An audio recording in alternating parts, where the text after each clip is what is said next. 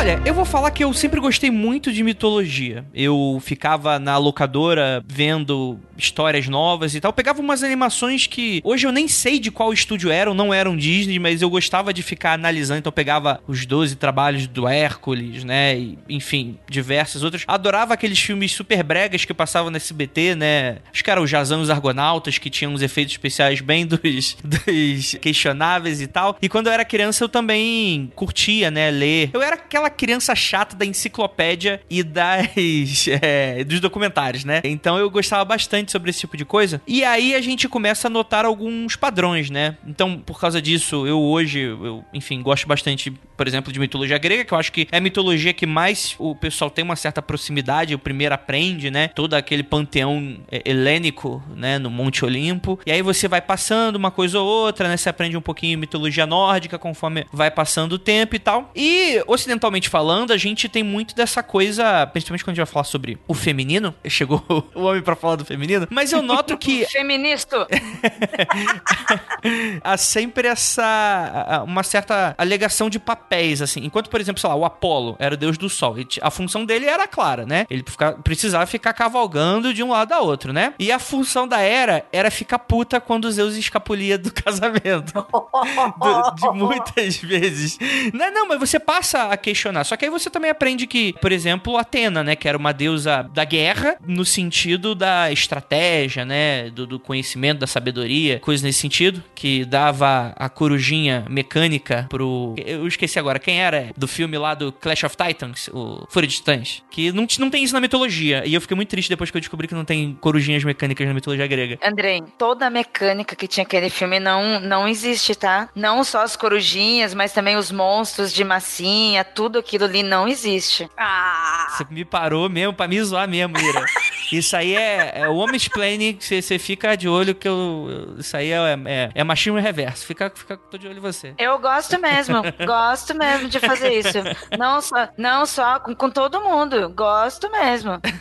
Mas o que eu queria falar é que eu acho muito interessante, porque muitas vezes a, a função da, das deusas ali geralmente giram em torno do, do, dos homens, dos deuses, né, masculinos que, estão, que estavam ali. Como é para vocês? Vocês acham que isso é uma visão muito, muito louca minha ou, ou, ou isso é realmente uma, uma forma de, de como a sociedade daquela época via todas essas discussões, esse tipo de coisa? Eu acho que não somente representava a época, falando de literatura, como principalmente cinematográfica. E os filmes, além de serem exibidos no cinema, eles chegavam pra gente, pelo menos falando aqui de Brasil, a distribuição por canais únicos e populares né, um monopólio da TV, do cinema, eram poucos. Então, quem tinha o, o, quem detinha este poder, detinha também esse estigma de sociedade. Então, eu lembro desses filmes, eu curtia pra caramba. Quando eu era criança, eu não percebia tanto, mas depois, conforme você vai crescendo, você vai percebendo a relação que estes, essa cultura apresentava pra gente. Depois, hoje, quando nós estudamos mais, a gente ainda vê essas referências, mas a gente consegue encontrar diferenças, consegue encontrar explicações, mas quanto mais a mídia utiliza de modo popular, seja isso em cinema, seja isso em série, seja isso principalmente em publicidade, cada vez mais ela vai utilizar esse cunho como a sociedade se vê. Eu vou fazer uma comparação com outro tema um pouquinho mais, mais geek, que é o que a gente sempre fala do Superman, que é o nosso Jesus, porque todo o estigma que a gente tem do cristianismo do, do Jesus está no Superman. Eu e o André recentemente vimos o filme e a gente até brincou, nossa, os caras nem disfarçam, né? O quanto dentro do cinema traz isso pra gente, o quanto entra em nossas casas, o quanto entra em nosso cotidiano e quando a gente percebe, a gente também tá passando isso pra frente. Eu concordo muito com ele, assim, eu vejo que, especialmente essa representação cinematográfica de, de deuses, etc., costuma acompanhar o período que a gente tá vivendo, né? Aquela brincadeira de que você consegue, muitas vezes, um filme histórico, muitas vezes ele fala mais sobre o período em que ele foi feito do que o período que ele tá retratando. Então, sei lá, um filme histórico falando de, da Grécia Antiga, feito nos anos 80, tem muitos elementos de anos 80, às vezes até mais do que da própria Grécia Antiga. Então eu vejo muito essa apropriação, claro, da, da forma como coisa. E na antiguidade, muitas vezes os deuses, claro, depende da cultura, etc., mas existem momentos que os deuses estão ali representando os papéis dos próprios humanos na sociedade, né? Então eles, eles muitas vezes são como avatares de alguma característica específica que é esperada daquele humano. Inclusive, a gente vai falar um pouco mais disso no episódio, assim, como várias deusas têm essa representação e esse papel do humano nelas, como elas representam uma característica humana. Total, concordo, e isso me lembrou da, do primeiro contato que eu tive com mitologia, que foi na escola. Foi uma professora de português que fez um trabalho com a gente na quinta série sobre as, os deuses, as deusas, e era o panteão helênico. E aí eu lembro que eu achei aquilo sensacional. E aí eu fui na biblioteca, porque eu já era, eu já era meio CDFinha. Aí eu fui na biblioteca, aí eu cheguei na moça da bibliotecária e falei assim: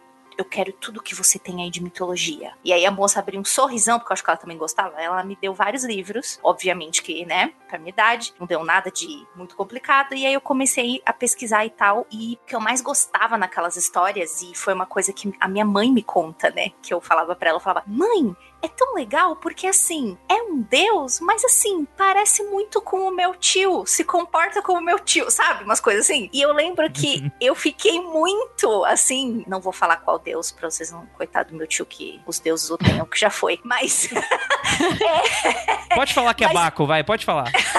É, é, mais ou menos. Aí Eu tava aqui pensando, ouvintes, já anotem aí que os tios da Ju são deuses. Olha, podia, né? e aí eu. É, a primeira observação e o que eu achava maravilhoso era como eles se pareciam com a gente, né? Porque a ideia do Deus. E eu cresci, tá, gente, numa família que era espírita kardecista. Minha avó, muito próxima de mim, era católica, acompanhava ela na igreja. Então a ideia de Deus para mim era uma coisa extremamente distante. Então eu comecei a me interessar sobre mitologia porque aquelas pessoas elas pareciam mais palpáveis e táteis, assim, sabe? E aí eu achei isso muito legal e foi que começou a minha paixão pela mitologia. Bom, muito bom. Hoje a gente vai falar sobre uns aspectos um pouco mais sombrios da mitologia relacionado às deusas, né? Esse aspecto feminino. Porque, afinal de contas, né? É. Quem não teme uma deusa sombria, né? e a gente vai falar bastante disso. A gente elencou várias delas e vamos tentar explicar e colocar uma luz sobre toda essa sombra logo depois dos recadinhos e a gente já volta.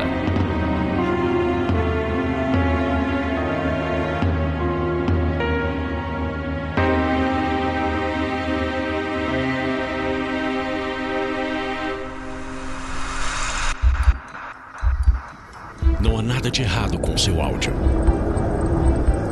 Adentramos agora através dos seus sentidos. Estamos preparando você para o que vai acontecer nos próximos minutos. Além do que conhece por tempo e espaço, o contato com algo além. Não conte para ninguém e nunca olhe para trás, pois este é Mundo Freak Confidencial.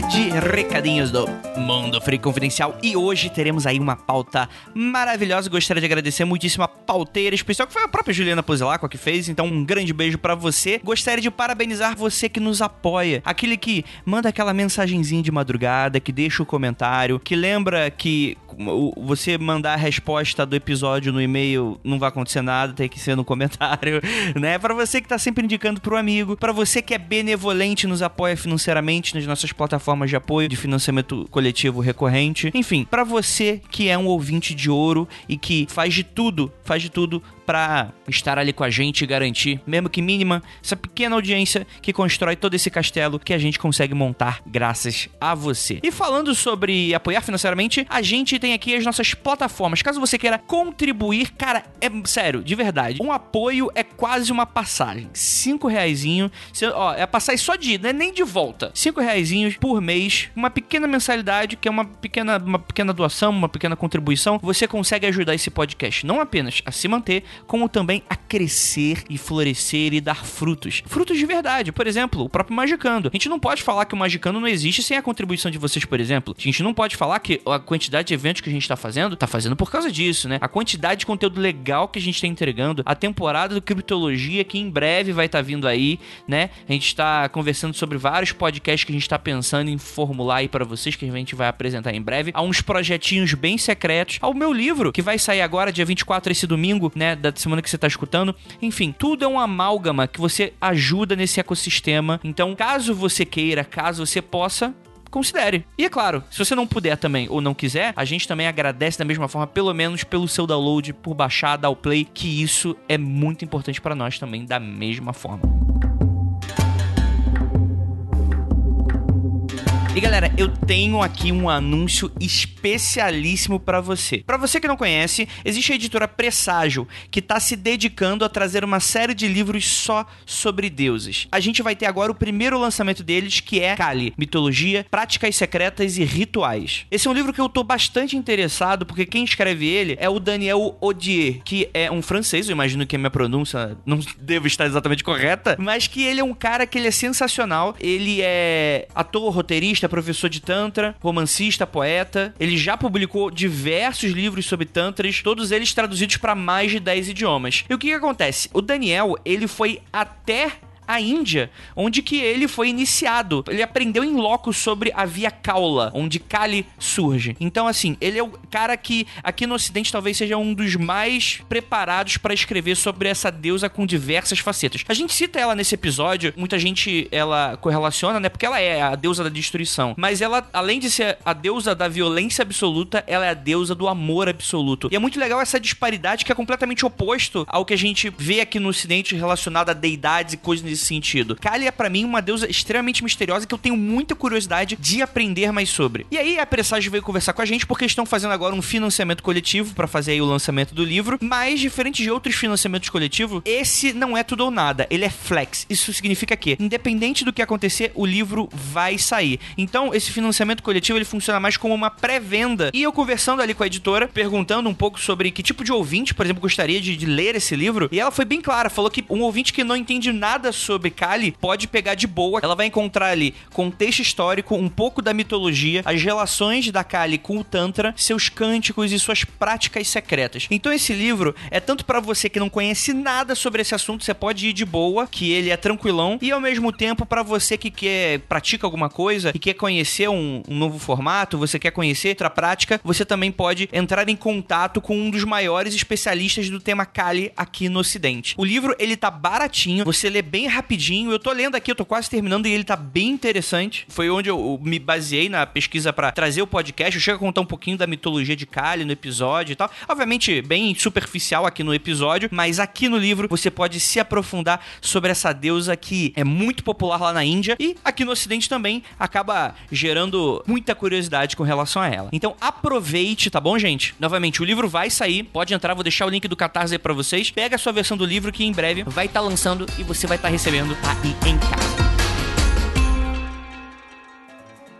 E falando sobre livro, a gente tem aí a entrega do financiamento coletivo do Martelo das Feiticeiras. Você vai conseguir ele, a gente vai se juntar para fazer todos os envios a partir da próxima segunda-feira. É claro que não vamos conseguir fazer tudo, são mais de 400 envios, mas a gente vai começar e a gente espera terminar até o final da semana que vem. Mas para você que quer garantir adiantar e mora em São Paulo ou regiões próximas, você pode ir agora, dia 24, nesse domingo, lá na Clepsidra. E toma cuidado que tem duas Clepsidras, tá bom, gente? É, a gente tá no que fica do lado do Santa Cecília. O endereço vai estar aí embaixo no link do post, onde tem um evento do Facebook, onde tem o horário, o endereço, tem tudo, todos os detalhes do que vai rolar. Vai ser das 2 às 10 horas da noite, então vai ser o dia inteiro pra gente bater aquele papo, você pegar seu livro autografado. E se você não adquirir o livro na época do financiamento coletivo, não tem qualquer problema. Você pode ir lá e garantir o seu livro, que mesma coisa. Vai ser massa também, vou autografar teu livro, a gente vai conversar, vai bater um papo. E ó, quem optar, quem apoiou no Catarse e optar por ir lá, vai ganhar uma recompensa extra. Isso mesmo, uma recompensa extra exclusiva para quem vai no evento e para quem foi o apoiador, tá bom? Quem for comprar o livro não vai ganhar essa recompensa extra, mas, cara, bem bacana. É, vai ser revelado lá, né? Você vai ganhar ali no seu pacotão. E eu espero ver você lá. Vai estar tá eu, vai estar tá Ira, vai estar tá Lucas Balaminuti.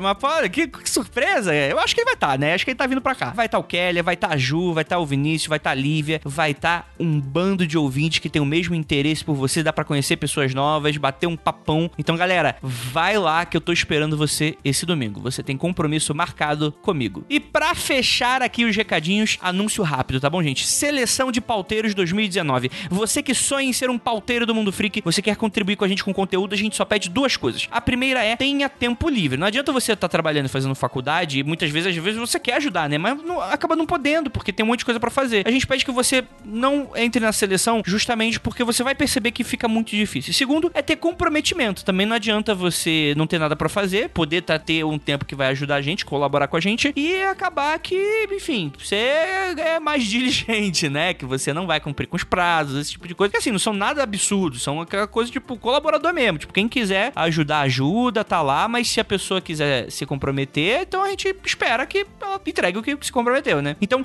caso você queira, você cumpra e preencha esses dois requisitos, o que você vai fazer? Você vai elaborar uma pauta de até três páginas e muita gente me pergunta, pô, Andrei, mas qual o formato? Não importa. Faz aí uma pautinha que tenha as referências bibliográficas, pode até ser um pouco mais de três páginas, se você colocar as referências, né? Teve um vídeo que mandou 19 páginas. Eu tô avaliando se eu, se tu deixa ele, se eu avalio, se eu não avalio, que 19 páginas, é, a pessoa não prestou muita atenção no, no, nos recadinhos. E lembre também de colocar o seu nome. Isso é muito importante. Qual o tema do, da pauta dessa de três páginas? Muito simples. Você pode escolher o tema que quiser, tá bom, gente? Em breve vamos anunciar os resultados esperamos você aqui com a gente, tá bom, galera? Então, bora lá falar sobre essas deusas obscuras e sobre todos os seus segredos, mistérios da meia-noite.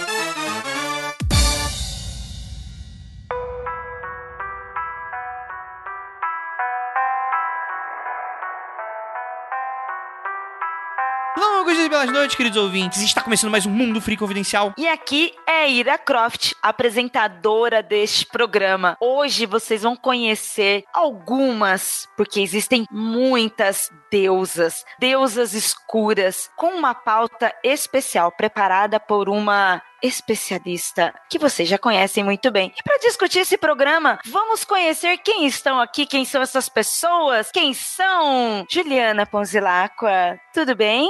Oi, chuchus. Oi, ouvinte. Vocês estão tudo bonzinho aí? Vamos falar de deusas escuras, sedutoras, de todos hum. os jeitos, hein? Uhum. Uh. E para nos acompanhar neste papo, neste conhecimento, neste assunto tão maravilhoso que tem tudo a ver com a gente, para nos ajudar a encontrar um equilíbrio nesses assuntos, a doutora Tupaguerra. Olá, queridos ouvintes. Já que a gente vai falar de deusas obscuras e desse lado sombrio de todos, preparei essa voz assim um pouquinho mais para vocês. Mentira, eu vou continuar com a minha voz normal, viu? Eu pensei que você ia falar mentira, eu tô gripada mesmo. eu não, mas gripada eu fico um pouco mais assim continua sexy. Uh. E além de nós, para orientar, para ensinar, para que entenda afinal o que são, quem são essas deusas escuras, temos aqui um convidado mais que especial também, que você ouvinte já deve conhecer esta voz, Andrei Fernandes. Eu só gostaria de dizer que pau no cu dos prejudicados, que no caso sou eu mesmo aqui, que eu tô aqui no cantinho, e gostaria de falar que o Jung, ele estuda bastante sobre os aspectos sombrios do consciente, do inconsciente, e se eu fosse uma pessoa extremamente inteligente, eu provavelmente uniria uma frase de efeito super bacana agora, nesse exato momento, para falar o quanto o aspecto sombrio tem muito a ver com a nossa com a forma como a gente age, como o ego, o consciente e o inconsciente trabalham, mas infelizmente eu só peguei o prólogo do livro e eu prometo que eu vou continuar lendo ele e em algum momento, daqui a alguns anos, eu vou fazer essa apresentação melhor.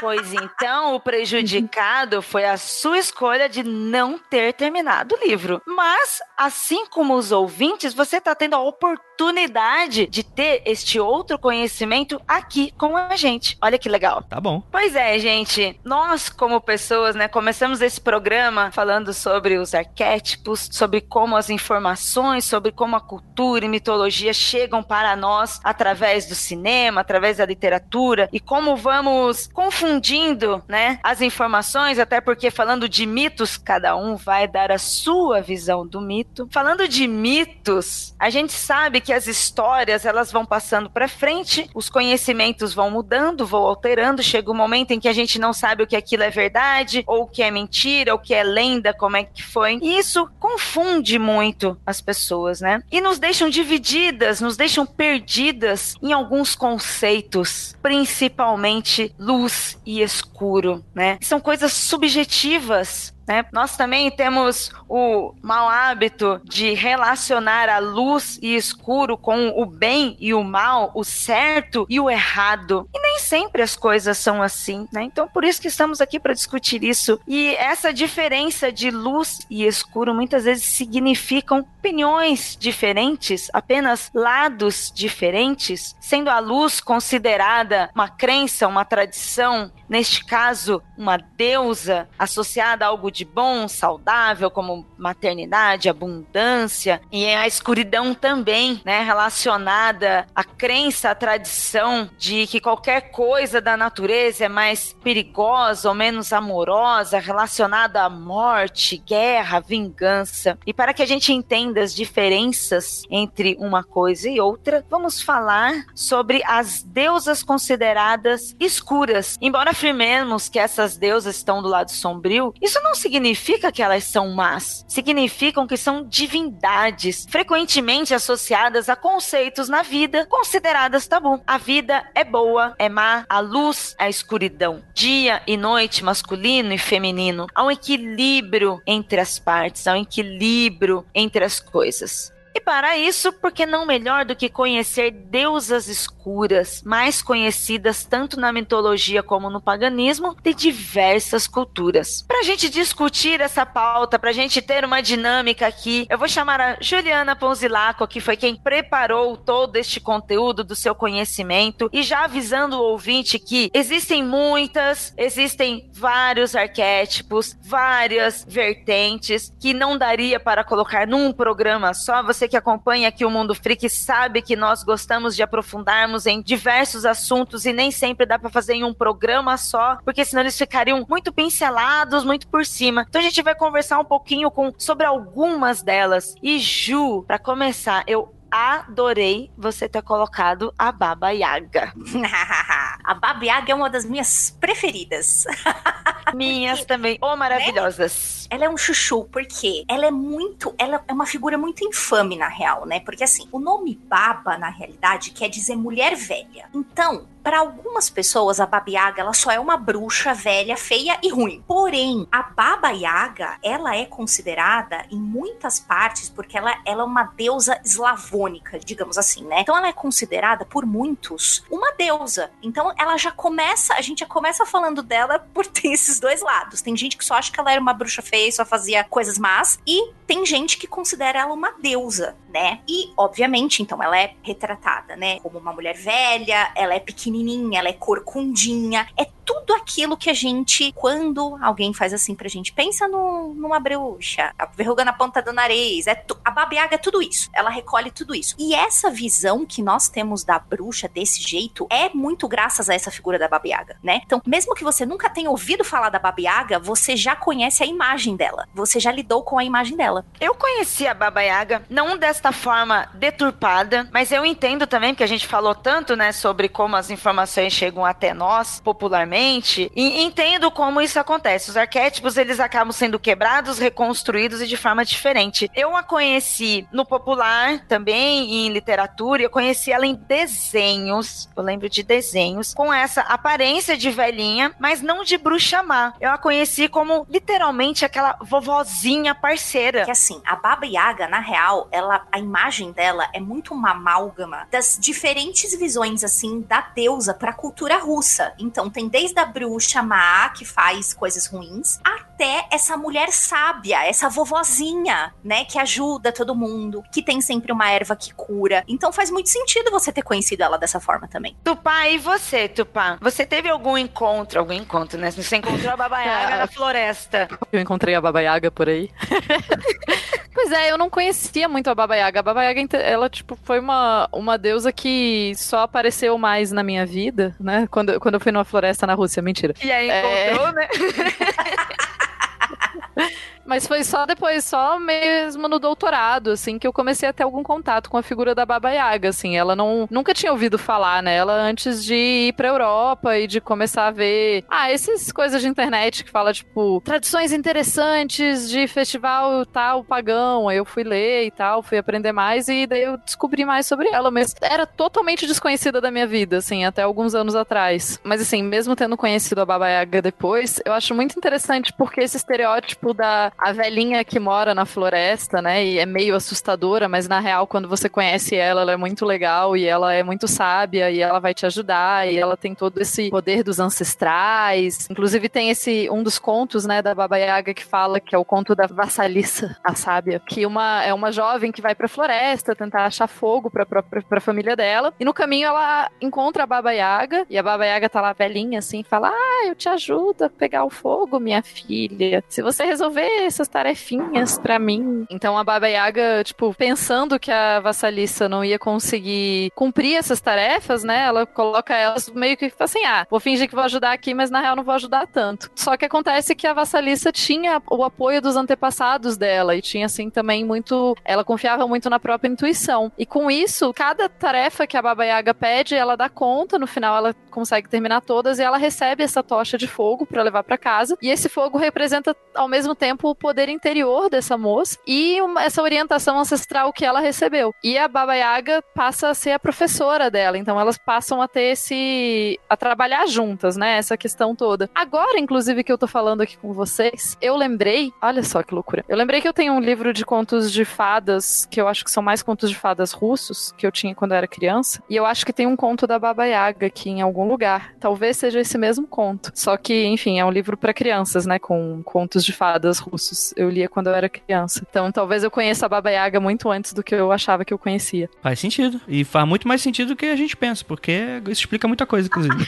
até, até porque a distribuição de contos, como a gente conhece, não são nossos contos. Na verdade, é muito mais comum nós aqui no Brasil termos lidos contos de fora, mesmo que alterados, seja por tradução, seja pela sociedade, do que conhecemos os nossos próprios contos aqui no Brasil. O Andrei também começou falando no programa do que, que a gente achava sobre aqueles modelos de deuses, né? Sobre principalmente, que é mais famoso pra gente, aquela coisa de mitologia grega, né? Quando você fala de mitologia, todo mundo, nossa, eu gosto de mitologia grega, como se só existisse mitologia grega. E a Baba Yaga, ela também é uma deusa da colheita. Conta um pouquinho pra gente essa, essa história dela, Sim, ela é considerada, na realidade, a Baba Yaga, ela é considerada uma deusa da regeneração. Então, não só da colheita, mas da morte, do renascimento de tudo que está vivo. Isso é muito legal. E vale linkar com isso também, que eu lembro que eu achava sensacional, e vocês podem jogar no Google aí, dar uma olhadinha, Baba Yaga, a imagem dela, ela se movia, digamos assim, ela não voava numa vassoura, né? Porque a gente vai falar um pouco desse lance de bruxa e tal. Ela não voava numa vassoura, mas ela se movimentava dentro de um almofariz e ela meio que remava no ar com um pilão. É só você imaginar, né? Você tem o pilão. É muito genial, velho. É muito genial, né? Eu acho é, incrível. Ela é tipo uma barquinha voadora, só que ela tá dentro de um pilão gigantesco. E o pilão tem muito a ver também com o trabalho que se faz, com o que se colhe, né? Você coloca os grãos ali e tal. Então, essa imagem dela também é muito associada a esse lance da, da dela ser uma deusa da colheita, né? Tem muita gente, inclusive, que relaciona ela ao Sowen, né? O moderno, esse esse sabá, né, que é comemorado, né, então da colheita tal, porque ela tem a ver com isso também. Ela também guardava os ossos das pessoas que morriam, porque ela usava esses ossos como matéria-prima, entre aspas, para que o novo pudesse surgir. Isso é muito legal. Babi Yaga nos ensinando ecologia, economia sustentável desde sempre. Eu acho bonita essa ideia de você desde sempre, né? Várias culturas têm essa coisa de já trazer esse ciclo da renovação de morte e vida como conectado, e a gente vai falar mais pra frente de várias deusas que têm essa característica da morte e da vida como parte, e os ossos como não necessariamente uma coisa assustadora e terrível, né? Os ossos como parte desse ciclo legal e interessante que a gente faz, a gente tá aí no ciclo, né? Tá na vida. Eu só posso falar que eu conhecia a babaiágua, a babaiágua, a babaiágua, a babaiaga, a, a babai da água, é isso? o papai d'água. É, é o outro esse. Eu conheci a Baba Yaga no contexto do Hellboy, né? Pra quem não sabe, ele lida bastante com mitologia nos quadrinhos e tal. Isso foi meramente arranhado nos filmes. No... Nesse filme novo parece que vai ter mais, vai ter a própria Baba Yaga. Caralho! É. Ah! A Yaga no Hellboy, tanto no quadrinho quanto na animação, porque você começou a falar sobre o filme, né? Que ela vai aparecer no filme e a gente espera que ela apareça no filme. Mas no Hellboy, ela já não é a vovozinha fofinha que ajuda as pessoas, como eu disse que eu tinha visto no desenho. Ela, ela tem muito mais dessa aparência, ela tem muito mais desse trejeitos até, da sua história, dessa velha mais brava, mais ruim. Ela não é boazinha lá, não.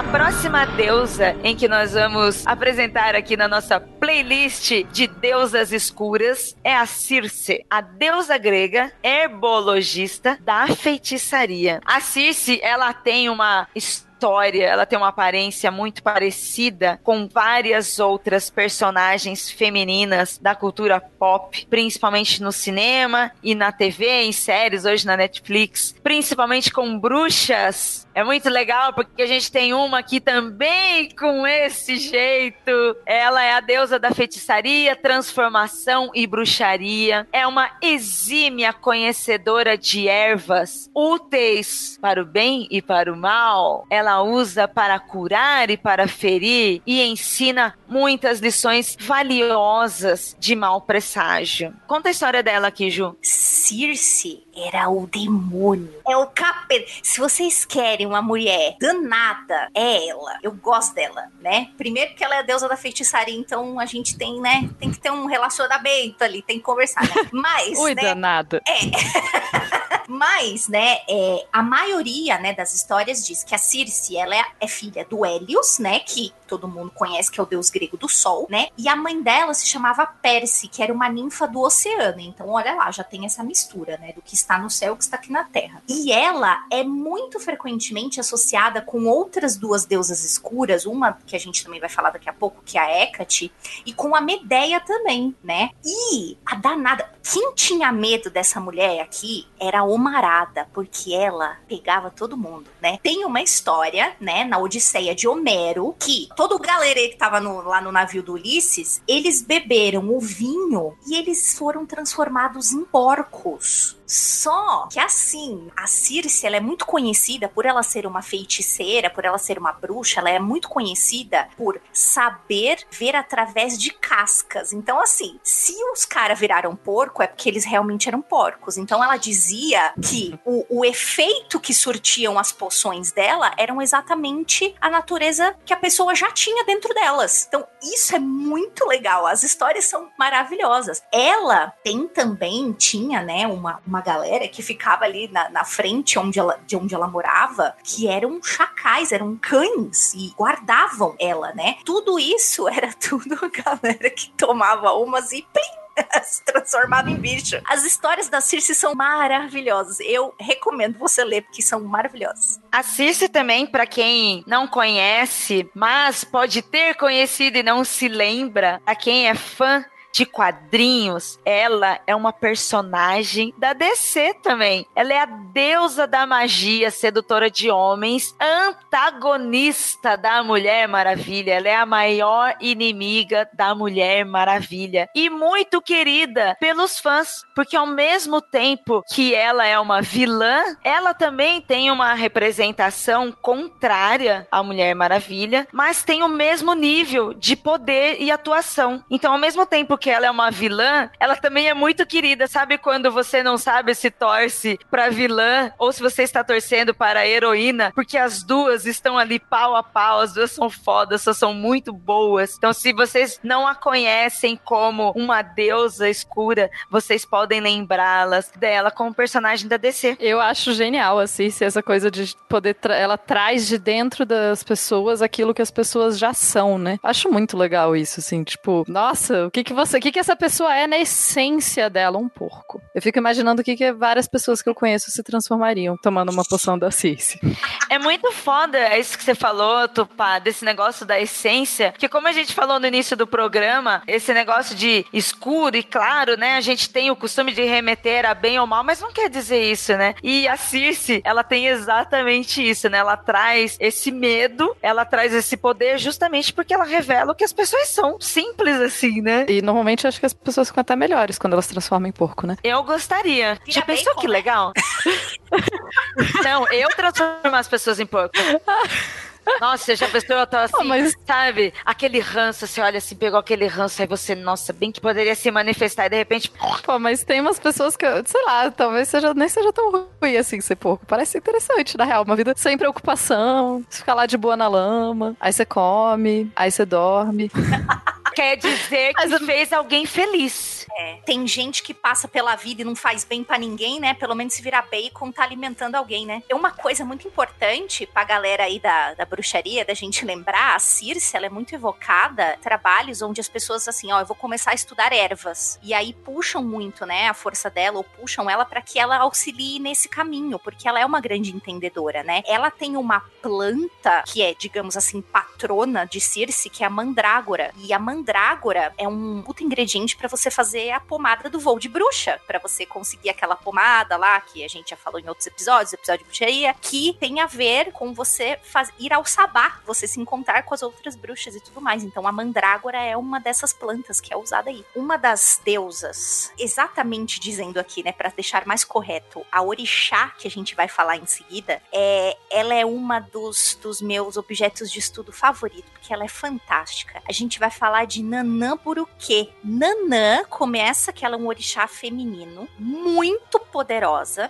Ela é de origem dalmedana. Ela foi sendo incorporada pela mitologia iorubá, mas ela vem da origem dalmedana. O legal é que Nanã, ela existiu antes de tudo, inclusive, entre muitas aspas, do deus que criou tudo. Nanã é o começo, é a base, né? E ela tá muito, justamente por isso, relacionada com a lama dos pântanos, a aguinha parada, o lodo, né? Porque dizem que é daí que sai tudo, né? Parte com a licença dela é usado para que se crie o restante do mundo. Então, ela é super reverenciada, sendo tanto a divindade da vida, porque ela é a base de onde tudo vai sair, como também da morte, porque ela está ali nesse neste cenário um pouco escuro, né, do pântano, né? Quando a gente pensa em pântano, a gente evoca as nossas lembranças e pensa de uma coisa mais escura, né? Ela tem muito a ver com água em geral, né? Ela é da chuva da garoa. Então, é uma uma orixá sensacional, assim, é muito, muito. A história de Nanã é muito legal. A Nanã Bureke, ela também tem um outro, a, a sua personificação, o seu, o seu padrão, né, a sua forma, muito parecida com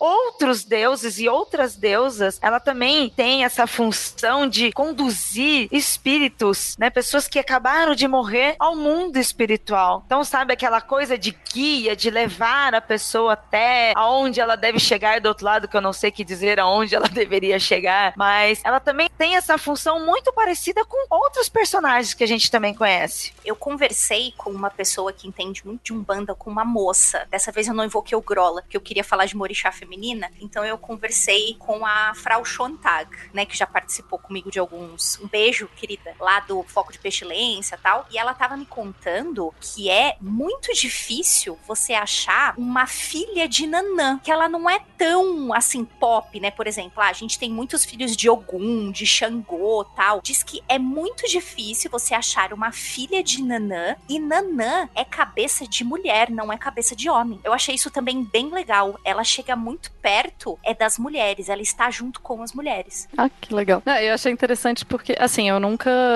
Eu não sei de quem eu sou filha, porque eu nunca fui lá, né? Nunca fiz realmente. Joguei os búzios, nem nada assim. Mas várias pessoas do Candomblé já me falaram que eu tenho uma ligação forte com Nanã. Sempre, assim. Várias pessoas me falaram isso. E a Nanã sempre teve um espacinho todo especial no meu coração. Eu sempre me identifiquei muito com ela por causa disso. Porque tanta gente falava que, ah, não, acho que você tem muito a ver com Nanã. Não, acho que Tupá tem muita coisa de Nanã. Então, ela tá toda aqui no meu coração. Eu fiquei tão feliz quando eu vi ela na pauta, vocês não têm ideia, ouvintes. Mas então, ouvinte, se você quer entender um pouquinho essa representação e no entretenimento e principalmente na cultura oriental, que também tem outras diversas divindades, mas a gente pode aproximar a Nanã, a sua função de espírito que conduz aqueles que acabaram de morrer, como um Shinigami. O Shinigami também tem várias funções e uma das funções do Shinigami é conduzir as pessoas do outro lado. Ah, eu esqueci de falar uma coisa muito, muito, muito bonita que eu adoro em Nanã, que a cor dela é o roxo, é o lilás. Então as roupas, né, quando o Nanã, nossa, é a coisa mais linda, gente. Procurem aí, é muito lindo. Vejam mais sobre a história dela, ela é uma orixá maravilhosa. E continuando assim, falando depois de comentar a nossa querida Nanã, tem uma deusa que é muito interessante que eu particularmente gosto muito, que é a Hecate, ou Hecate, né? Eu não sei, cada um fala de um jeito.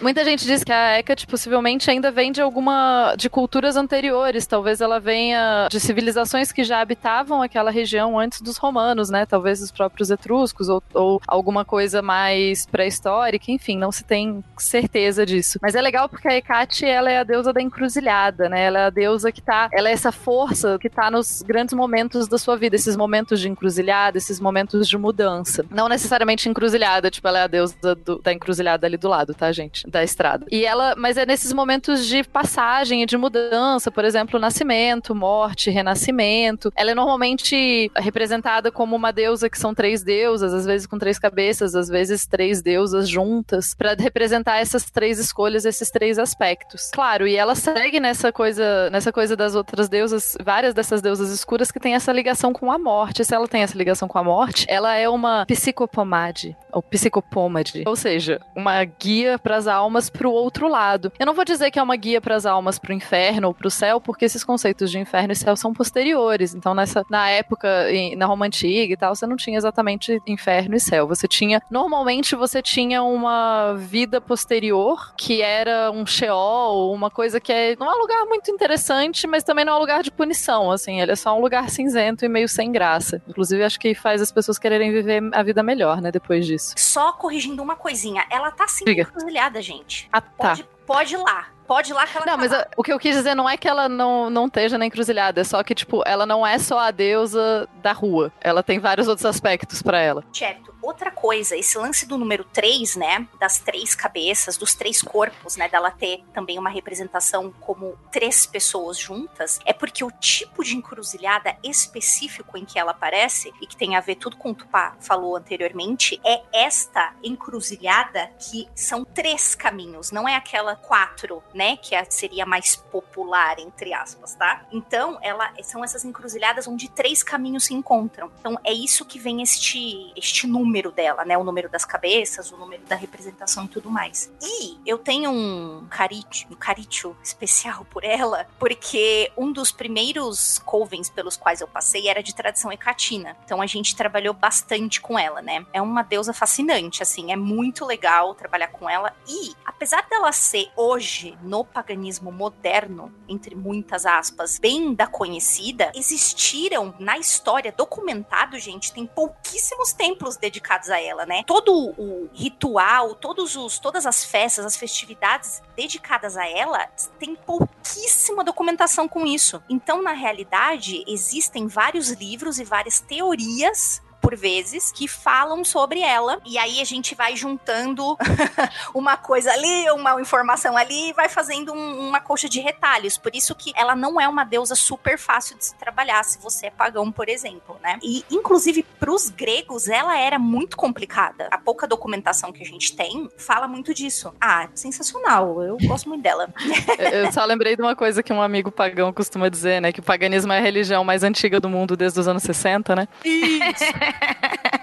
Exatamente. Eu lembrei o nome, me desculpem, gente. Essa encruzilhada que são três caminhos, se chama Trivia. Eu, eu sou burra. É, esqueci o nome. É desse tipo de encruzilhada que ela tá presente, certo? Eu acho legal também que não só a Hecate, ou Hecate, é, quanto outras deusas que a gente tá comentando aqui, elas são sempre relacionadas, sempre não, né? Mas elas têm muitas delas relacionada, relacionadas a esse ciclo de nascimento, morte, renascimento, enfim. E não é tanto coincidência, né? Tem o fato de que em muitas culturas da antiguidade, também na Idade Média, o nascimento e a morte eram domínios femininos, né? O, o nascimento era um momento, muitas, em várias culturas era um momento que só outras mulheres estavam presentes, então os homens não tinham acesso a esse tipo de lugar. Ritos de morte também eram muitas vezes conduzidos por mulheres, ou só mulheres iam cuidar do cadáver, ou só mulheres iam estar presentes no momento que a pessoa morre. Então você tem um fator histórico muito forte nesse, tanto na, no poder de nascimento e morte, que fica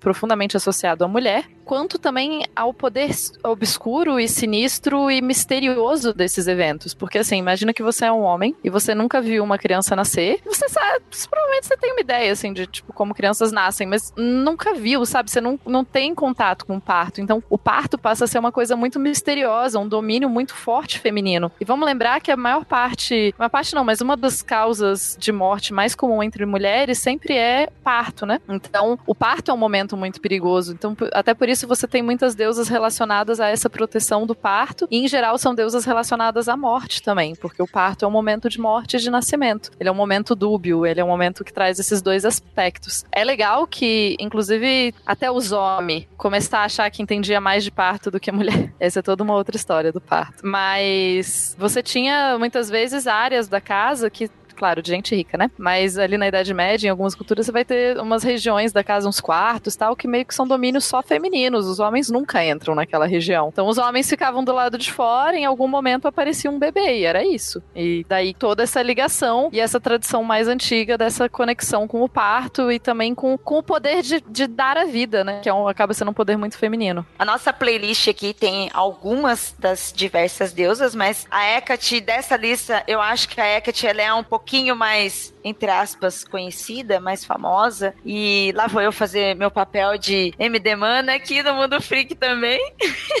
Antes de você ser MD Mana, você é Mundo Freak, tá? Você não vem meter essa de MD Mana aqui no Mundo Freak, não, que é pra lá. Pra cá, você é integrando no Mundo Freak. Mas olha lá, eu só vou fazer um cruzamento para que o ouvinte talvez esteja pensando agora, nossa, onde é que eu vi a Hecate? Onde é que, nossa, eu conheço essa personagem? Ela também é uma personagem de quadrinhos e a sua função dentro do quadrinhos, ela é uma personagem da Marvel, para quem é Marvete aqui, né? Além do seu antes dela chegar até a encruzilhada, ela é uma necromante, uma deusa que usa as, o seu poder de vingança para trazer essa linhagem viagem até a Terra. Você está ouvindo Mundo Freak Confidencial. Vamos pro próximo? Vamos lá. Eu vou fazer a introdução desta deusa, porque esta deusa é a minha definição. Sou eu. Eu, eu olho para esta deusa e penso, nossa, sabe quando você vê alguém, algum personagem de filme, de livros, alguém que você gosta e você olha, eu quero ser esta pessoa? Pois esta deusa sou eu. Eu olho para ela, me identifico, eu me vejo. É a Ira a de. Andrei, tu tá lascado. É a Kali, uma deusa hindu da morte. A Kali é a deusa da morte e destruição. Aquela deusa guerreira, feroz, aterrorizante. Olha meu sonho. com o aspecto sombrio da deusa Durga, representada e totalmente a sua aparência como uma mulher azul, quatro braços, carregando cabeça, embora ela seja a deusa da morte, da destruição, mas como a gente falou, não existe bom e mal, porque ela seria mais ou menos um trabalho de justiça, porque essa destruição é para destruir o mal. Ela é a força que livra o mundo da sujeira, purifica, é ela quem limpa. Tá vendo, Andrei, quando eu falo sobre a esfera da morte? Tá vendo quando eu falo que não é a esfera da morte, é a esfera da justiça? É disso que eu estou falando. Um dos títulos, né, um dos melhores títulos, né, na minha humilde opinião, na minha fecal opinião como Slívia, é que Kali é aquela que destrói para reconstruir. Ela é a mina que bota a ordem no rolê. Kali é legal justamente por isso, porque o nome dela, né, vem do sânscrito Kala, que quer dizer tempo. Na realidade, o que ela controla é o tempo que devora as coisas, constrói, destrói, reconstrói. Ela é quem manda nesse ciclo e ela é quem varre as coisas que não prestam para fora desse mundo. Então, Kali, muitas vezes as pessoas só olham pra. Porque a figura da Kali é sensacional, eu acho ela maravilhosa, linda. Mas a galera, quando vê uma figura dela, se assusta, fala: caraca, ela tá com várias cabeças na mão, ela tá com um pé no peito de um homem deitado, né? Caramba, ela é muito, muito ruim. E não, fica olhando e acha: nossa, mas Kali, destruidora tal, mas é ela quem cuida dos ciclos, né? É ela quem faz as coisas renascerem, né? Ela reconstrói. Então a gente precisa ver por esse lado também. Ela é uma deusa fascinante. E ultimamente, acho que eu conversando com a galera lá do Magicando, né? A gente tava batendo um papo e eu acho que ela está sendo muito, não só venerada, mas trabalhada, porque a gente tá num mundo muito bosta, né? A gente tá, a gente tá tentando dar uma limpada nisso, né? Então eu acho que a galera se conectar muito a Kali é muito um sinal dos tempos, sabe? É. Beijo, Keller. É. Eu tô aproveitando justamente porque o Keller, quando ele precisa de alguém para brigar com ele, ele liga pra mim ele é preciso, eu tô muito bagunçado, preciso de uma orientação, briga comigo. Aí eu vou lá, você tem certeza que quer trabalhar? Ó, chicote, hein? Ele, eu tô precisando de chicote. Eu gosto muito da Kali, eu acho muito legal essa. Primeiro porque, né, era muito, le... era muito massa quando eu era mais nova ver as representações da Kali. Tipo, caca, velho, olha essa mulher muito doida, cheia de espada. Obviamente ela é mais legal do que as outras deusas. E fora isso, eu tenho uma amiga muito querida que a gente jogava RPG junto e todas as personagens dela se chamavam Kali. Tipo, todas as personagens que dela. Que legal! Nossa, é gostar muito mesmo. Na real, eu acho que é porque, tipo, ela já tinha pensado nesse nome, então era isso aí. E daí, tipo, toda vez que a gente ia fazer uma mesa nova, ela pegava e falava: Não, como vai ser seu personagem? Vai se chamar Kali. Tipo, pô, todos os personagens se chamam Kali.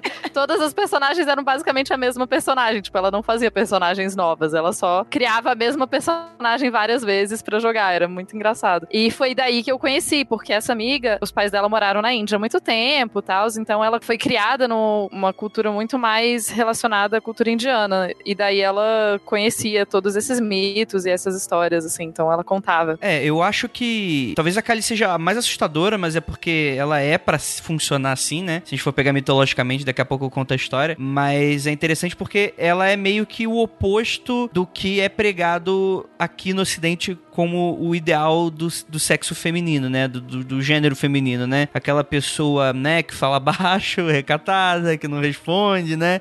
Ela é exatamente o oposto de tudo isso, né, cara? Ela é extremamente expansiva, violenta, ela curte sexo no, no, no geral, o prazer em si, né? Apesar de que ela acaba também se esbarrando com outras deusas sombrias ocidentais com essa questão que a própria Ju falou do tempo, né? Ela, ela engole, ela come o tempo, a própria Kala. E isso é um aspecto muito interessante, né? Que ela representa representa essa coisa da morte para renascer, né? Que a gente tá sempre batendo nessa tecla que acaba sendo bastante ecoado com outras deusas relacionadas. Só gostaria de, de contar aqui uma, uma história dela aqui, que a Kali, ela, ela surge do terceiro olho da grande deusa Durga. E assim, como a gente tá falando sobre mitologia, galera, existem diversas fontes. Então, às vezes, a história que você ouviu pode ser um pouco diferente dessa, assim como essa pode ser um pouco diferente da que você conhece, que é, é basicamente a mesma coisa e eu acabei de repetir. Enfim, a deusa Durga, né, a grande deusa, ela não conseguia lidar com a quantidade de demônios que eram liderados por por grandes azuras, né? Os, o Kanda e o Munda, que eram grandes reis demônio, né? Vamos colocar assim. Que eles foram enviados para se opor a ela em uma guerra cósmica. Então ela concentrou todos os seus poderes para produzir uma encarnação da violência absoluta. E assim projetou a Kali. Então, tipo assim, ah é? Vocês querem brincar? Então tá bom. Aí ela sentou assim. calma aí, espera só, espera um minutinho só. Aí surgiu a Kali, né? É sobre o campo de batalha. Foi exatamente nesse momento. E, a história é contada lá no Devi Mahatmya, acho que é assim que se fala, que foi escrito há cerca de 2.500 anos atrás. E, e, basicamente conta um pouco dessa história, que os demônios, ao avistar a, a, a deusa, ela tava lá montada no leão, sobre o cume dourado da mais alta montanha, e ao avistá-la, eles se preparam para raptá-la, enquanto outros demônios se aproximam com espadas desabanhadas e arcos estendidos. E Ambika, em seguida, soltou um grito aterrorizante em sua direção e seu rosto de raiva tornou-se negro como a tinta. E assim, Kali nasce, né? Surge ela com essa face assustadora. E assim, ela já chega na batalha com um grito de guerra e todos os homens demônio ali ficam meio, caralho, o que que tá acontecendo, né? Em toda aquela forma, né? É, é muito interessante o quão tem as descrições, assim, né? Sua boca cavernosa, aterrorizante, sua língua sinuosa, seus olhos vermelhos e caídos, seus rugidos preenchiam o espaço. E, enfim, ela explodiu sobre o, o exército de Azuras, né? Que são esses demônios. E massacrou o exército todo. Aí, cara, tipo, é muito engraçado, porque parece que o jogo tá descrevendo uma partida de God of War. É basicamente isso que acontece nos próximos é, parágrafos. E aí, tipo, ela mata, né, esses líderes, esses dois líderes demônios. Só que aí ela não para. Aí os deuses falou, ô Durga, tá dando ruim aqui nesse negócio. A mulher não quer parar, não. aí o que, que, acontece? Aí Durga fez então apelo ao Shiva, né? E aí o que, que o Shiva fez? Plano genial. O que, que ele fez? Ele tirou a roupa e ele ficou no campo de batalha deitado, nu, com o pinto pra cima. e aí a Kylie, tipo, pra se acalmar, foi lá e, enfim, transou com o Shiva e tal. Aí deu esse aspecto do amor absoluto dela. Essa parte aí da história é a famosa pentada violenta? Ela... Acho que é, hein, bicho? Não, a pentada violenta foi dela, inclusive, né? Sim, sim. Sim, sim, é isso. Ela fez um, um polydance no, no campo de batalha. Que delícia. ah, Quase um quem nunca, né? que isso, pô? Polidense, gente. Polidense só. Tem uma coisa, assim, que eu acho muito legal e que pesquisando sobre a Kali, eu não sabia disso. Eu, vocês sabem que eu sou a louca da etimologia, né? Beijos linguistas do meu Brasil, pessoas que gostam de sofrer, como Meu Deus, so... é, é, já ia falar, lá vem, lá vem. A doença isso, gente. É uma Ai, doença. É tão delícia.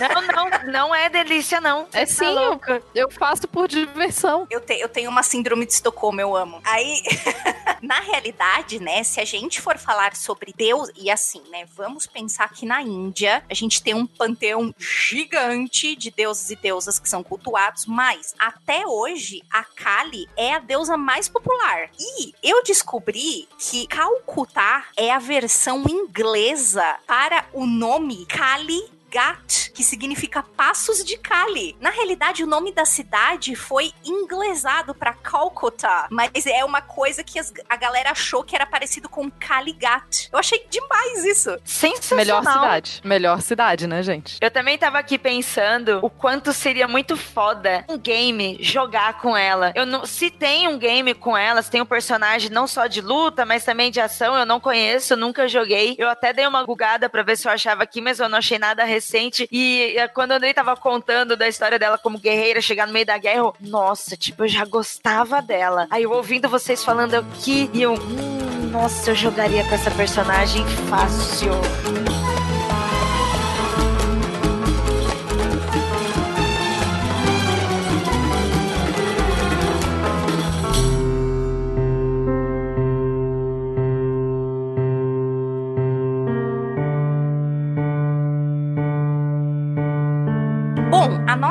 Próxima da playlist, como diz Ira Croft, né? É a primeira feminista. Vamos começar com o polemicão agora? É aí, nossa, realmente, você já chega pisando na ferida, né? Pois é, pois, pois é. E ela... é, eu ia falar que, que né, eu, eu vou esperar você contar a versão moderna dela e depois eu conto a versão antiga. Né? Muita gente considera esta deusa, na realidade, um demônio, né? Porque ela era uma mulher da escuridão, ela era era mulher revoltada, ela era mulher ruim. Por quê? Porque ela negou as regras de Deus. E aí Deus disse: Ah, ah, fora do meu jardim, querida. Aqui quem manda sou eu. Então, tem muita gente que vê essa deusa como um demônio, aquela que veio para tentar o coitadinho do homem não é mesmo? Coitado do homem, né, gente? Coitadinho. Ela Antes só da... existia pra tentar o cara, só, só por isso. Eu tô me sentindo aqui, e vocês nem terminaram, né? Nem a sua parte, nem a Tupá depois quer falar. Como eu falei, né, eu sempre me identifiquei, eu gosto muito da deusa Kali, mas eu lembro que quando eu tava na escola, não era muito conhecido mesmo a história da Lilith, não é comum, até porque isso que a gente tá falando, né, essa, esse, essa visão cristã, então nunca permitiu isso. Mas eu tô me lembrando que eu tinha uns meninos na escola que eles falavam para mim que eu era muito parecida com a Lilith. E aí eu não conhecia a história dela nada naquela época. E eu ficava, quem que é Lilith? E aí eles, um dia você vai saber, Lira. É, porque essa visão que eu tô passando para vocês agora da expulsão do jardim do Éden, né? De depois ela ter se tornado a mãe de vários demônios, tem muita gente que diz que ela foi a primeira vampira da história. Ela é uma versão moderna na realidade, porque ela tem a ver com a cosmogonia cristã. Então a gente tá falando de Lilith, que ninguém falou, né? Mas assim, desta parte. Mas existem registros de Lilith em várias antigas civilizações. Eu vou pontuar algumas aqui. Nós temos a nossa historiadora que vai levar isso mais para frente. Mas, por exemplo, né? A gente acha Lilith já na mitologia sumério-babilônica. A gente acha Lilith, às vezes, como súcubo, às vezes como deusa. Então, essa figura da Lilith, ela é muito controversa. Todo mundo né, que acha em várias mitologias e histórias, ela é sempre muito controversa. E a grande história, que é a grande treta, porque Lilith falou, ah, ah, vou embora daqui, dentro da cosmogonia cristã, foi porque ela se recusou que Adão a dominasse. Naquele sentido também que você está pensando, ouvinte, ela não queria ficar por baixo, ela queria ficar por cima. O Deus falou assim: Adão, tira a roupa e fica deitado aí no chão. Não, foi o contrário, né? Foi, foi a Lilith que falou, ó, fica deitado aí no chão. Aí o Deus falou, gente... Calma aí, né? Se não. Tem que ser fragaçado, senão não pode. Que eu, eu queria. Eu abri a boate, eu queria, eu, eu queria Jagger. Aí ela falou: não vou embora então. Vou embora então, porque assim não concorda. E aí é isso, né? Exatamente, exatamente. Então, né, gente? Eu brinco que é essa versão moderna de Lilith, porque essa versão é realmente uma versão. Eu, eu não sei exatamente de quando surgiu essa, essa interpretação de Lilith como essa mulher rebelde que desafiou Adão e que daí ela sai etc, etc, etc. Eu imagino que tem alguma coisa a ver com os gnósticos, mas gnosticismo é um outro problema sério, porque na real gnosticismo é um termo que a gente usa para basicamente, tipo, tudo que não encaixa nesse outro negócio aqui. Então é um, é um termo guarda-chuva e que no fim das contas ele significa muito pouca coisa. Por sinal é engraçado hoje em dia eu vi, tipo, ah, não sei o que, é gnóstico. Eu falo, nossa, não tem nada a ver com gnosticismo antigo, né? Mas tudo bem. Então, a própria, a, o termo Lilith, né, ele vem possivelmente de um termo de Lilitu, que é um tipo de entidade que tinha realmente na Suméria e tal, mas ela não é uma entidade personificada, igual a gente vê assim, tipo, a Lilith. Não, Lilith é um tipo de coisa. Tipo, ah, tem umas Lilith pra lá. É tipo um tipo de ser, assim. Tem uma Lilith gravando esse podcast, é tipo isso. É tipo isso, assim, tem um, um bando de Lilith pra ali. E Liliths, por sinal, em geral, como que você cria uma Lilith, né? Uma Lilith muitas vezes era criada a partir de quando, por exemplo, uma mulher morria antes de casar. Então, dá pra gente colocar como alma aqui, mas, né, essa essência, alma, espírito, sei lá, dessa mulher voltava em, nesse formato que a gente traduz mais como demoníaco, mas, assim, um, um formato mais maligno, pra assombrar casais jovens, ou se uma mulher casou, mas morreu antes de ter filho, então ela voltava, e daí ela fazia todo tipo de maldade, assim, com, especialmente é, matando mulheres que tão, tinham acabado de casar, ou por, é, se fingindo de ama de leite e dando o peito pra criança e daí, tipo, o leite dela, na verdade, é veneno para matar os bebês. Ela é uma criatura, então, muito relacionada, tem a ver com o sexo e tal, mas não necessariamente tanto essa questão da suco. Ela é muito mais relacionada com essa questão do... Parte das teorias é que a Lilith, ela mostra muito essa mulher que não segue o padrão da sociedade, né? Então, pô, uma mulher que não casou. Errado isso aí. Então, morreu, virou um monstro, obviamente.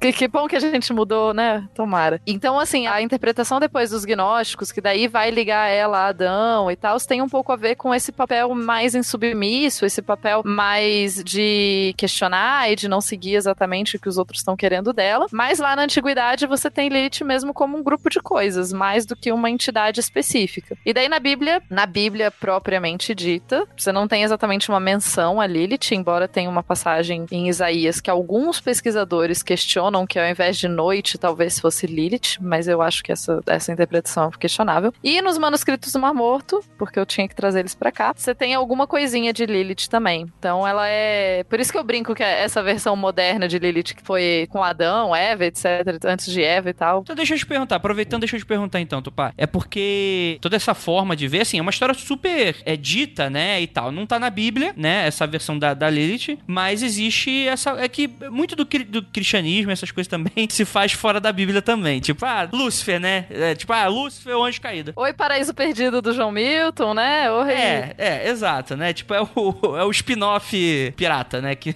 o pessoal assumiu como canônico. Mas não tem nenhum texto bíblico apócrifo ou material judaico ou hebreu que fale de Lilith de maneira oficial, ou que seja considerado não necessariamente canônico, né? Mas que esteja ali na borda? Não. Tá bom. Lilith é posterior.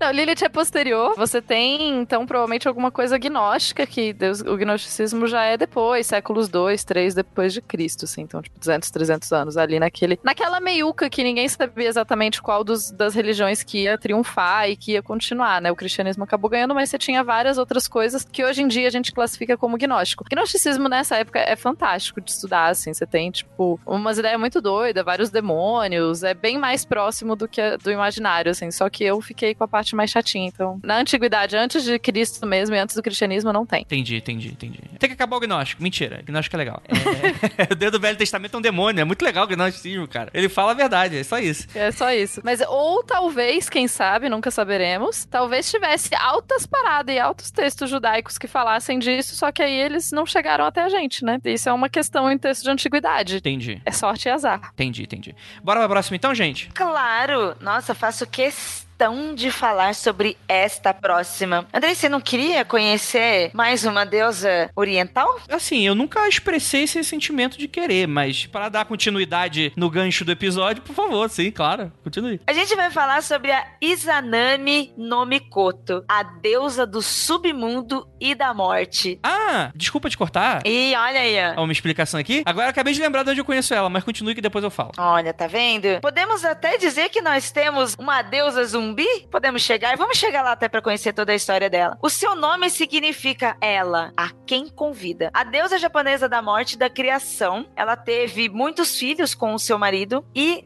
ó, gente, eu vou falar devagar, tá? Porque o nome dele mistura com o dela. Izanagi no Mikoto. Só que no parto do seu último filho, ela desceu ao Yomi, o submundo. Seu marido foi atrás dela, mas quando chegou lá, e eu não sei por que essas coisas acontecem, a Izanami comeu a comida comida no submundo. Então ela desceu, chegou lá, comeu, quando chegou lá ficou presa. O conto dela lembra muito também a lenda de Perséfone da mitologia grega. É bem parecido. Ela, o marido foi atrás dela para tentar recuperar a esposa. Ele montou uma tocha com um pente de cabelo para poder encontrar a sua esposa. A Izanami, vendo pela luz do fogo, conseguiu encontrar o seu marido, mas ela estava um cadáver apodrecido. Porém, viva, entre aspas, né? Viva entre aspas. Por isso que eu estava brincando que seria uma deusa zumbi, uma deusa do, do submundo. E, e de novo, né? Uma deusa da, da, da destruição e da criação. Como as coisas vão se cruzando e como aquilo que a Ju falou, que não existe o bem, o mal, o certo e o errado, existe um equilíbrio e muitas dessas deusas fazem parte das duas pontas montando esse equilíbrio.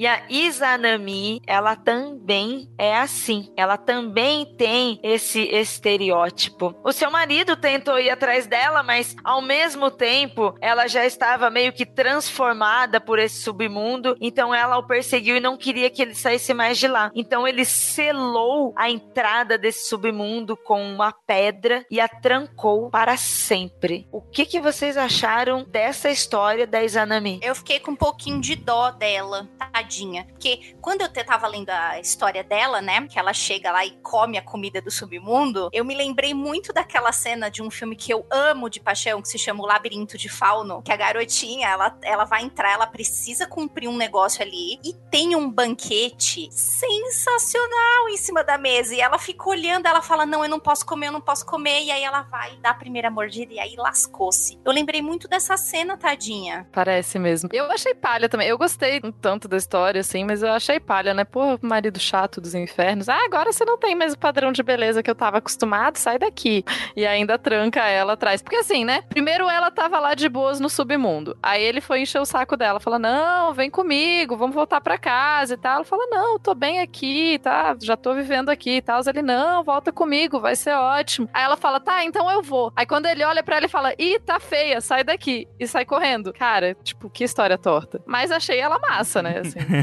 É, é, é, cara, é, tem um, um, mangá barra anime, que eu até inclusive recomendo aqui pro, pro ouvinte, porque não tem. É escrito por uma, por uma mangaka, né? Então não vai ter peitos nem coisas esquisitas acontecendo durante o decorrer da trama, que é a do Noragami, que foi da onde que eu lem acabei lembrando um pouco, e, e, essa personagem, ela a Deus aparece em si, né? Ah, conseguiu chamar o mangá, né? Ah, sim, exatamente. Inclusive aparece no segundo arco da segunda temporada, né? É um desenho que tem duas temporadas, três episódios cada, e que ele conta a realidade dos deuses, né? Que é basicamente assim, só pra. É, não tem tanto a ver, mas acho que para fazer uma. ficar um pouco mais fácil de entender, é como se fosse um deus americano japonês. Porque você tem é, esse núcleo de personagens e tal, e um deles é um deus. Que ele. Só que ele é um deus esquecido, né? Ele é um deus que ele tem muito pouca, muita pouca força, né? Então ele, para tentar, enfim, começar a voltar a ganhar poder e tal, ele precisa ganhar um templo, né? As pessoas precisam adorar ele, só que ele não tem ninguém mais que, que o adore por si, né? E aí ele faz serviço doméstico em troca de adoração. Então, tipo, mostra esse personagem e aí tem uma, toda a realidade de deuses, né? Deuses maiores, que tem templos e tem adoradores, e aí todos eles têm meio que uma, uma elite ali de deuses e tal. E em dado momento acontece uma série de problemas e eles vão ter que ir pro mundo dos mortos e, e encontra essa personagem. Que é justamente isso, né? Eles vão lá, só que ela fica, ô, oh, como é que é a comidinha? E ela se apresenta toda como bonita, né? Tipo, oh, começa a comidinha aí, começa a comidinha, aí você vai ficar aqui, a realidade que comendo, você fica preso àquele mundo para sempre, né? Você vai se tornar um, um morto assim como todos os outros, né? Bem daquele conceito de, de se alimentar e você fazer parte do lugar. E aí, depois, revelando o plano, ela fica, né, cadavérica, né? Naquela forma mais demoníaca, né? Nesse sentido. E tem toda essa relação também com o cabelo, né? Então, os personagens que estão procurando outra pessoa, elas vão pelo cabelo e tal. E aí eles têm que sair de lá de algum momento. É o finalzinho da segunda temporada e aparece essa personagem, né? Vale a menção. Como é que é? Izanami? Izanami, isso aí mesmo. Você está ouvindo Mundo Freak Confidencial. Então, gente, outra deusa que é muito interessante, voltando àquela ideia toda de guerra, lembrando um pouco a Kali, um pouco essa questão obscura e tal, é a Sekhmet. O meu egípcio antigo é péssimo, perdão pela minha pronúncia. Que é justamente a deusa egípcia da ira. E, por sinal, eu me identifico com ela várias vezes. Calma aí, calma aí, calma aí. Da ira como, como ideia ira ou da ira que está gravando com a gente? a deusa da ira. A ira tem uma deusa específica. Também pode ser, né? Também. Mas no caso é da ira raiva e, e, do sentimento mesmo. Ah, então é da ira mesmo que tá gravando com a gente. Pode continuar. da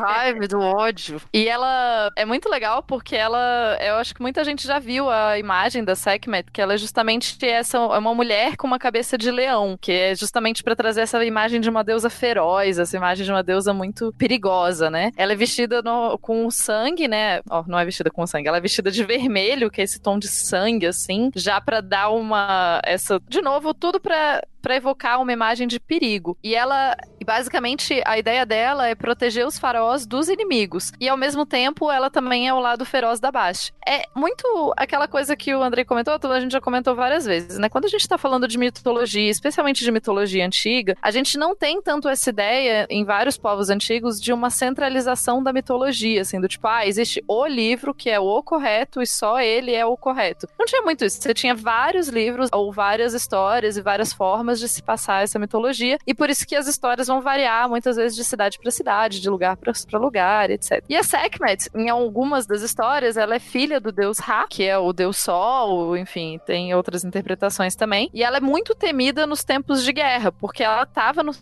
campos de batalha e ela destruiria qualquer coisa nos seus caminhos. E ao mesmo tempo, como outras das deusas que a gente já falou hoje, ela é uma deusa da cura. Então ela traz esse aspecto da guerra e da destruição e da cura e da proteção. E o culto dela foi muito difundido lá na 12 dinastia, assim, quando, só para vocês terem uma ideia, a capital foi, foi mudada de cidade e ao mesmo tempo eles mudaram o templo dela também, o que mostra o quanto que ela era importante para aquele povo, né? Que eles se deram o trabalho de mudar o templo dela para que ele continuasse central na próxima capital. Tem uma, uma galera que conta sobre a mitologia da, da Sekhmet, né? Que na realidade ela não era um aspecto, mas sim ela era a irmã gêmea de Bast. Então, se a gente for pensar e fazer um paralelo moderno, mas nem tanto, já vou revelar minha idade. Bast seria a Rutinha e a Sekhmet a Raquel. Nossa! é, porque a Bastia era, ela era mais tranquila tal, e a Sekhmet ela é mais virada no Jiraya, né? Então existe também essa, essa abordagem da mitologia dizendo que elas eram irmãs gêmeas, e por isso ela tem esse rosto também muito parecido com o Bast, né? Nossa, tá vendo como é bom nós termos aqui comparações? A gente reclama, a gente fala de, de como as informações chegam pra gente e vão, vão se misturando, vão mudando, falando de entretenimento, mas como é bom que você. Ju, eu nunca tinha pensado nisso. Você falou agora, eu. Gente, estava na minha cara esse tempo todo. É Ruth e Raquel. Ruth e Raquel, cara. A Rutinha é boa. a Raquel é Imaginei isso. É, eu não sei se a Tupá chegou a falar, ou às vezes posso ter não entendido, mas chegaram a achar recentemente, né, umas estátuas dessa deusa da Sekhmet, que era uma deusa bem temida, assim, no, no, no Antigo Egito. Eu não lembro, mas é, tava enterrada e tal, e tem muito pouca coisa dela, né? Ou eu tô falando besteira? Eu não sei, eu não li sobre isso. Deixa eu falar uma coisa então. É uma coisa muito interessante do que, de tudo que a gente falou aqui, que a gente já vai falar mais um pouco ainda, é que os poderes relativos às deusas, às mulheres, eles são bem parecidos, eles se cruzam bastante e eles também fecham ciclos. Falamos aqui, todas elas são muito parecidas com poderes de guerra, destruição, reconstrução e cura, sabe? Elas têm todos esses pontos nos seus arquétipos, todas elas têm ações envolvendo esses pontos e depois eles se fecham, o que poderiam ser coisas entre aspas ruins, relativamente ruins, mas eles se fecham para ser coisas boas em nossas vidas, em nossa sociedade. Vocês acharam disso, mulheres? Eu acho muito massa, assim, porque é a coisa da dualidade, mas ao mesmo tempo eu vejo muito aquele fator histórico que eu comentei, né? De que o nascimento e a morte, esses dois aspectos eram aspectos femininos, eram aspectos do poder feminino, eram aspectos que ficavam exclusivos quase das mulheres. Essa coisa de médico ser homem e tal é uma coisa mais, mais nova, né? Então eu vejo muito esse aspecto histórico, assim, de o poder da cura, ele tem, ele tá necessariamente ligado ao poder da morte para mim. E que continua, né? Ah, hoje em dia, a gente te- discute muito, tanto no Ponto G, outros podcasts que a gente participa, e até mesmo no entretenimento, em podcast de quadrinhos, nerds, essas coisas. São coisas legais, são coisas que a gente curte, é interessante, mas um outro exemplo que eu estava conversando com a Aline Hack, aqui em casa, lá do Olhares Podcast, nós estávamos falando sobre a Claire Underwood, sobre a última temporada em que ela está sozinha, e o quanto os roteiristas da série, eles ficaram com medo de mostrar o lado mal e verdadeiro, o lado vilã, e ao mesmo tempo a, cultura da sociedade, a cultura no entretenimento, ainda fica tentando transformar a mulher sempre em boazinha, em cuidadosa. Ela tem o seu perfil pra ser uma vilã da história, mas ainda assim fica levando pra aquele jeito que ela tem que sempre estar cuidando, né? Sempre estar aqui reconstruindo de uma forma. E o que a gente mais falou aqui são das mulheres, tipo, não, viemos pra destruir mesmo, viemos pra destruir antes de reconstruir, tem que quebrar tudo. Não tem que ser boazinha, não, tem que quebrar. E, e hoje ainda é assim, né? Agora, vamos falar dela, a maravilhosa, a Chuchu. Nem tanto assim, né? Mas a muito respeitada, inclusive, dentro do panteão nórdico, que é Hel, que é a deusa dos mortos. Ela é a senhora do mundo subterrâneo. Hel já começa legal que ela é filha do Loki, né? então vocês imaginam a pessoa. Que maravilhosa. Já vem daí, filha de quem, né? Sérgio Malandro, exatamente. Não, não, ó, já falei. Respeito aqui nesse podcast, pro meu Deus. Respeito. Mas, mas sua deusa não era outra? Não, a deusa de identificação.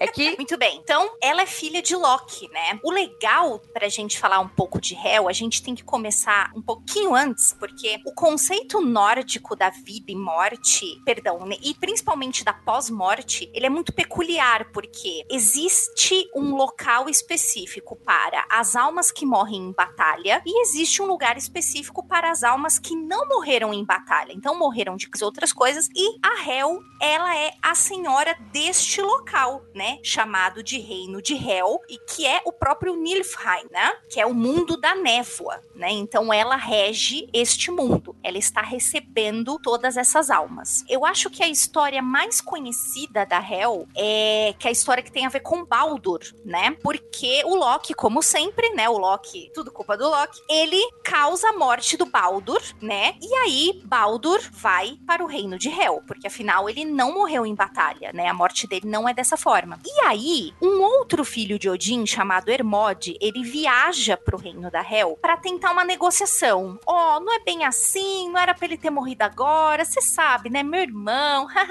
risos nervosos, né? Que toda a família odiava, mas tentava dar aquela protegida, né? E aí ele foi até o reino e ele foi negociar a libertação do Baldur, né? E é uma missão mega importante, porque, porra, o, a morte do Baldur é um prenúncio do Ragnarok, que é o apocalipse nórdico. Então, a galera tava tentando evitar a qualquer custo. Então, a Hel chega lá e fala assim: beleza, eu liberto o Baldur, só que tem uma condição. Eu quero saber se ele é o queridão da galera mesmo, se ele é pop, se ele é o chuchu do rolê. Se todo mundo chorar a morte dele, eu libero ele. Eu quero saber se ele é querido dessa forma. E quem é que chega de novo pra sacanear o rolê? O próprio Loki ele vai, que é o rei do disfarce, ele, o, o Loki é o Gesonel do panteão nórdico. Gesonel! É, ele é o mestre dos disfarces. Né? E aí sai o Loki. Em vez do Gesonel, sai o Loki. né? E o que que ele faz? Ele assume uma forma de uma giganta e essa giganta fala: "Não vou chorar, não tá fazendo falta não, já foi tarde". E aí Baldur é condenado a permanecer com Hel para sempre. Tem outras coisas maravilhosas de Hel, enfim. Hel, ela cara, ela é muito genial. Ela tem um, ela lidera um exército, né, durante o Ragnarok, que o navio é feito de unhas de cadáveres. Já imaginaram um navio feito de unhas? Ah, eu teria nojinho. Isso me lembra que na Mesopotâmia tinha toda uma coisa de como você jogar fora seus cabelos e unhas quando você cortava a unha, porque tinham criaturas malignas, né? Um tipo de criatura maligna que pegava as, unhas, as suas unhas e usava de garra e de arma depois. Então você tinha que tomar cuidado. No caso da Hel, achei que foi uma utilização mais esperta, né? Fazer um barco. Foi muito bom, sim, mas eu ainda teria nojinho.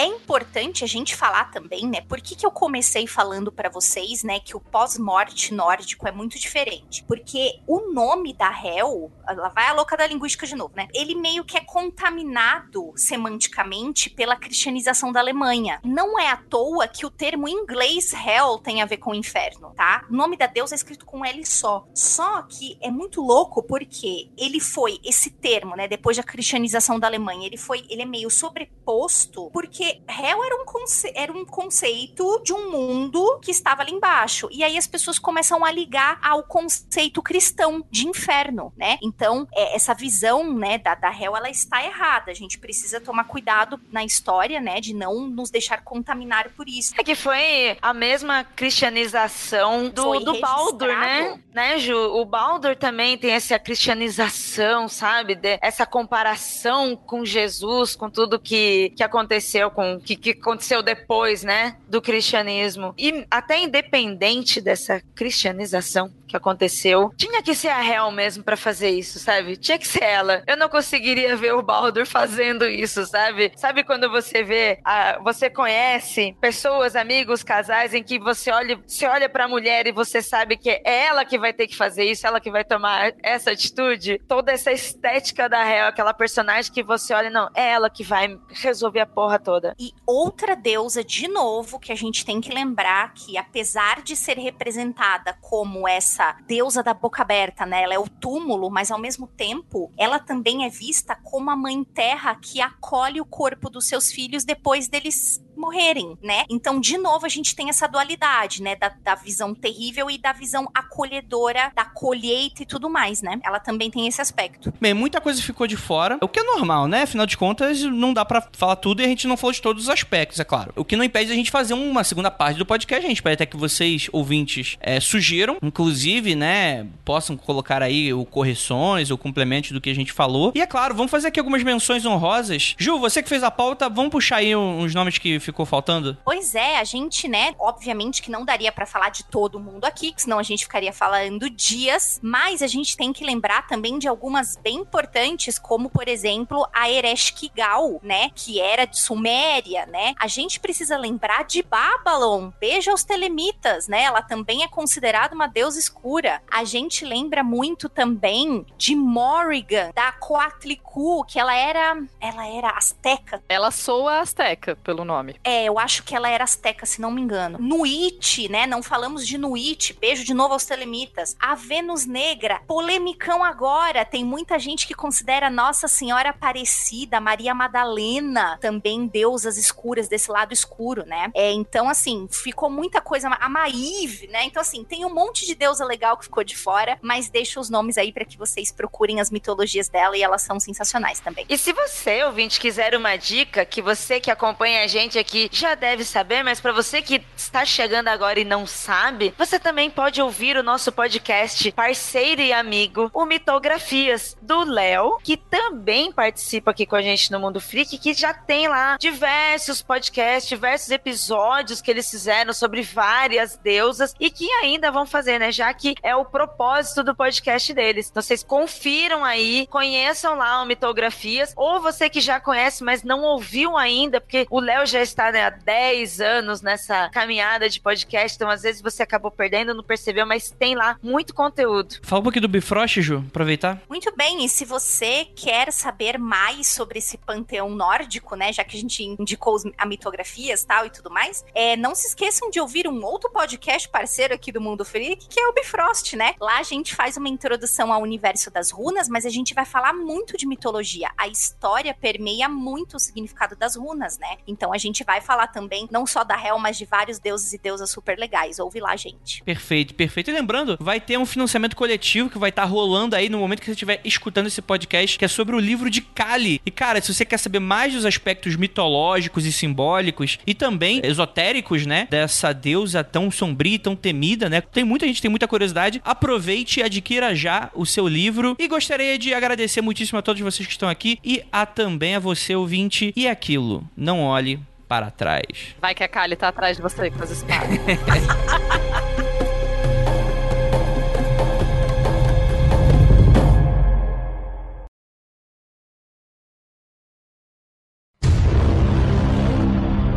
Ira, eu posso te fazer um pedido? Pelo amor de Deus, você pode trocar essa sua foto do Gmail depois? Porque eu não aguento mais. Por quê? Tão bonitinha. É, Por que que é pra eu trocar? Me incomoda um pouco. Me dá um- Ah, Vocês uma série de, de comichões que não deveria estar sentindo. Eu acho vocês que essa- ouviram o trovão daí? Eu escutei Não. alguma coisa de fundo. Foi o trovão sinistro aqui.